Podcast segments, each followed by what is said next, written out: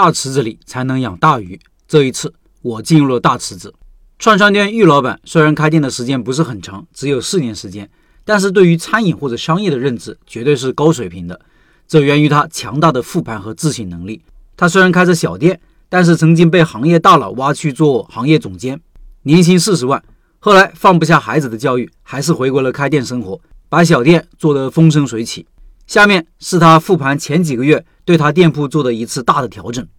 他说：“最近很多朋友都在问我，之前我们做的冷锅串串，现在为什么升级做热锅串串了？这个热锅串串也可以叫串串香或者火锅串串。这里我放了一些产品图片和店铺图片，听音频的老板可以到开店笔记的公众号查找对应文章看这些图片。先说一下我们升级改造之后的结果。之前我的预期是改造之后每天平均下来能做三千左右的营业额。”在这个环境下，我已经很知足了。但是现在的业绩是超出我预期的。那我为什么把冷锅串串改成热锅串串呢？这还要从我开始为什么做冷锅串串说起。我是二零一九年年初从事餐饮行业的，当时完全是一个小白，身边也没有有经验的人带你，所以第一个店也是以失败而告终。当你对这个行业没有认知或者经验的时候，最好就是想办法降低试错成本，同时走差异化的竞争路线。降低试错成本就不用说了，冷锅串串的开店成本会低一些，五六十平就可以开一家冷锅串串店。那为什么要走差异化路线呢？因为在餐饮行业存在一个非常明显的效应——从众效应，也就是人们习惯哪里人多就去哪里开。在开店之前，我们这个商圈已经有几家热锅串串了，他们的开店时间更久，品牌更有知名度，位置也更好。如果我也做一个和他们一样的热锅串串，可以说完全没有一点胜算。甚至连自己怎么死的都不知道。我之前就见过，在我们这个商圈，一个老板看着另外一家串串店生意好，就想在他旁边开一家，能分走一部分客流。结果呢，一家生意好到需要排队，另外一家却冷冷清清，门可罗雀。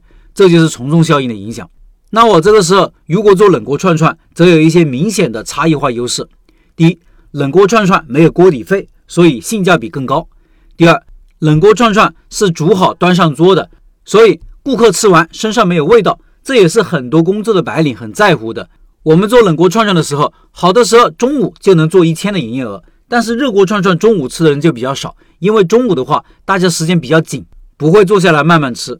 第三是冷锅串串更方便，因为不用自己动手煮，拿起来就可以吃，所以相对一些懒人来说，它是更方便的。第四是当时周围还没有一家做冷锅串串的，有需求没被满足，能有先发优势。最后就是我们的冷锅串串在口味上也有差异化的优势，是那种卤香锅底，口味更加温和，不刺激，吃了不会肠胃不适。而一般的热锅串串都是麻辣香型，大同小异。事实上也证明我们这个策略是对的。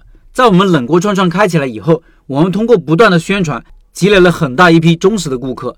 但是有优势也必然有劣势，没有一个品类只有优势的，因为如果只有优势的话，大家都能看到，必然会有更多的人涌入，导致竞争激烈。那么冷锅串串的相对劣势是什么呢？一是冷锅串串不适合聚餐，所以我们店消费的基本都是以两人为单位，均桌会低很多，空间利用率也会低很多。而热锅串串经常是能接待一些聚餐的大桌，一桌下来消费三五百是很正常的。第二是冷锅串串翻台快，这是优势也是劣势。说它是优势，这很好理解，翻台快。这样就意味着你能接待更多的客人，但前提是周围有足够多的目标客群，你的店有足够的魅力。说它是劣势，则是说到了饭点，可能接待完一波客人，大家吃完就走了，店里如果后续客流跟不上，则从外面看起来冷冷清清，导致进店率不高。而热锅串串，因为大家吃的久，这让店里一直保持人气，后续客流也会更加稳定。从二零一九年从事餐饮行业以来，我就明白了一个很重要的道理，那就是专注。但是这个道理很多人到现在可能还没有想明白。三年入行，五年懂行，十年称王，这话一点都不假。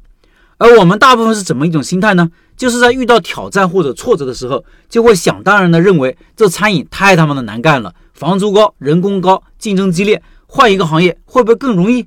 其实，在任何一个公开透明、充分竞争的行业都不容易。每一个行业都有每个行业的难。我们遇到的困难和挫折的时候。不能只是看到外部的原因，要多找找自己的原因，是不是自己能力不济，所以没有把餐饮这个事情做好？别人又是如何做好的？我们能不能通过持续的学习迭代，成为这个行业前百分之十甚至专家？事实证明，这条路完全可以，就是专注一个行业，不断的直面挑战，学习迭代，进化，最后你就会越来越厉害。所以这几年我也是在不断的和一些优秀的同行交流学习，不断的思考，所以对于餐饮的认知和理解深了一大截。现在我是不怕竞争的，我会综合分析对方的优势劣势，自己的优势劣势，然后找到一条路径。别人的位置更好。我能不能宣传上更厉害一点？别人是经营多年的老店，有很多的老顾客，我能不能在运营上、客情维护上下功夫，不断的积累老顾客，让顾客来一次成为我的回头客？别人的装修更好，我能不能在店铺的细节、综合体验上面做得更好，让顾客感觉更好？完全是可以的，细节的优化没有止境。看过元气森林老板唐斌生的一个采访，在做饮料之前，他们做的是心理测试行业，凭借着强大的团队。他们迅速成为这个行业的第一名，年营收能做到几千万。虽然做到行业第一，但是他们最后还是放弃了这个行业。原因也很简单，就是行业的天花板太低了。后来他们进入了饮料行业，虽然饮料行业有很多的像农夫山泉、娃哈哈这样的行业巨头，但是因为市场足够大，哪怕他们只是做到了前十几名，也能做到十亿的营收。这就是所谓的大池子才能养大鱼。但是这有一个前提，就是你有足够的商业认知，已经对这个行业有了很深的理解。只有这样，你才能不惧竞争，从容应战。